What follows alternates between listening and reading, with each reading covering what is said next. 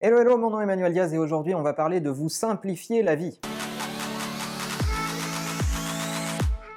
Alors pour ceux qui me connaissent un petit peu, je suis un grand fan du Japon et de la culture japonaise. Et toutes les techniques de simplification un peu évoluées s'inspirent de près ou de loin de la culture japonaise sur un certain nombre d'aspects, puisque vous pouvez être hyper organisé dans votre travail. Aujourd'hui on va parler de votre vie privée. Si votre vie privée à côté est bordélique, vous aurez des effets de bord sur votre productivité au travail.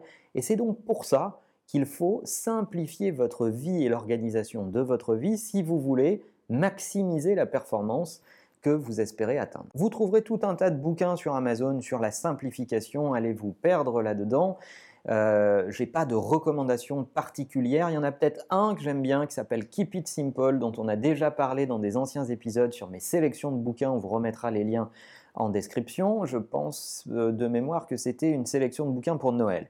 Et euh, tout ça pour dire que la simplification, ça peut commencer par cinq choses, cinq choses très basiques dont on va parler maintenant. Point numéro un, débarrassez-vous des trucs inutiles. On accumule tous des choses dans notre quotidien autour de nous qui ne sont pas utiles. Le critère de base que moi j'utilise, vous ne vous servez pas de quelque chose pendant 8 à 12 mois, poubelle directement poubelle.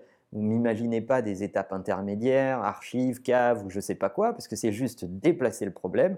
Non, c'est poubelle directe, n'ayez pas de regrets. Le deuxième élément, et c'est celui qui peut vous choquer dit comme ça, c'est débarrassez-vous des gens inutiles. Alors, euh, ça mérite une explication évidemment, mais dans notre euh, quotidien et dans notre cercle de proches, je parlais il n'y a pas très longtemps dans un autre épisode d'auditer un petit peu votre cercle de proches, on sait tous qu'il y a des gens qui vous bouffent de l'énergie, qui sont euh, des nids en merde, qui ont le don de compliquer les choses ou de les rendre complexes. Eh bien, essayez de limiter les interactions avec ces gens-là, parce que, que vous le vouliez ou non, ces gens ont un impact sur votre morale, ces gens ont un impact sur l'énergie que vous avez à votre disposition et que vous pouvez convoquer pour faire les choses, et parce qu'il faut préserver cette énergie tant pour votre boulot que pour votre vie perso et pour faire en sorte de la mettre euh, en œuvre sur des trucs qui comptent pour vous. Donc ne la gaspillez pas et auditez votre cercle de proches avec beaucoup de pragmatisme. Troisièmement, créez-vous une routine matinale. Alors j'ai autour de moi des gens qui me disent ah mais moi je suis pas du matin, machin. On en a déjà parlé. Il y a beaucoup d'études scientifiques qui démontrent que démarrer une journée tôt est extrêmement euh, bénéfique pour la productivité de votre journée et à long terme pour euh, votre bien-être, votre équilibre. Donc, démarrez votre journée tôt, que vous soyez du soir ou du matin, n'est pas la question. Faites l'effort.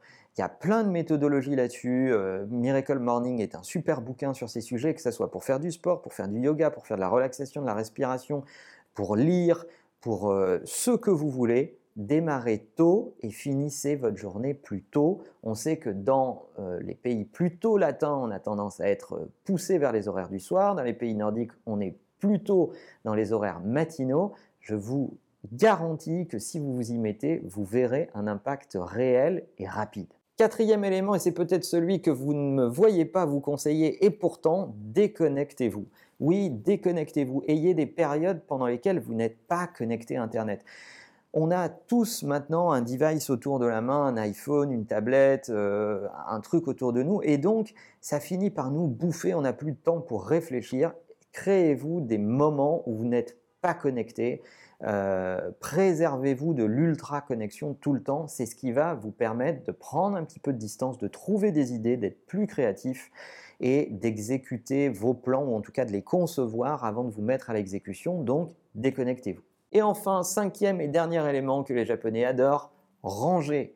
Oui, il n'y a pas euh, des gens qui sont organisés à leur façon, qui est un argument qu'on entend souvent, ou des gens qui disent moi je m'y retrouve beaucoup plus dans le bordel.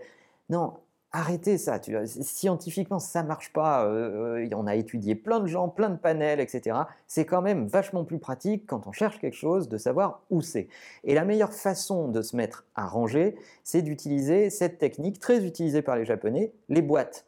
Donc vous achetez des boîtes de différentes dimensions, vous étiquetez ces boîtes en disant ça, ça contient euh, les câbles, ça, ça contient je sais pas quoi, et vous mettez tout dans vos boîtes, vous fermez vos boîtes et vous rangez vos boîtes. Et ça, c'est d'une efficacité redoutable, et vous verrez que vous allez gagner en sérénité et efficacité. Voilà les 5 conseils pour vous mettre à simplifier votre vie. C'est un sujet hyper vaste, il faut vous documenter là-dessus et vous verrez que quand on s'y met, ça change beaucoup de choses. Bref, préoccupez-vous de tout ce qui vous bouffe de l'énergie, tout ce qui ne contribue pas à faire en sorte de vous simplifier la vie, eh bien écartez-le parce qu'on ne vit plus de la même façon après et sincèrement c'est beaucoup plus efficace, beaucoup plus agréable à vivre. J'espère que je vous aurai convaincu et en attendant n'oubliez pas que la meilleure façon de marcher c'est de vous abonner. À bientôt.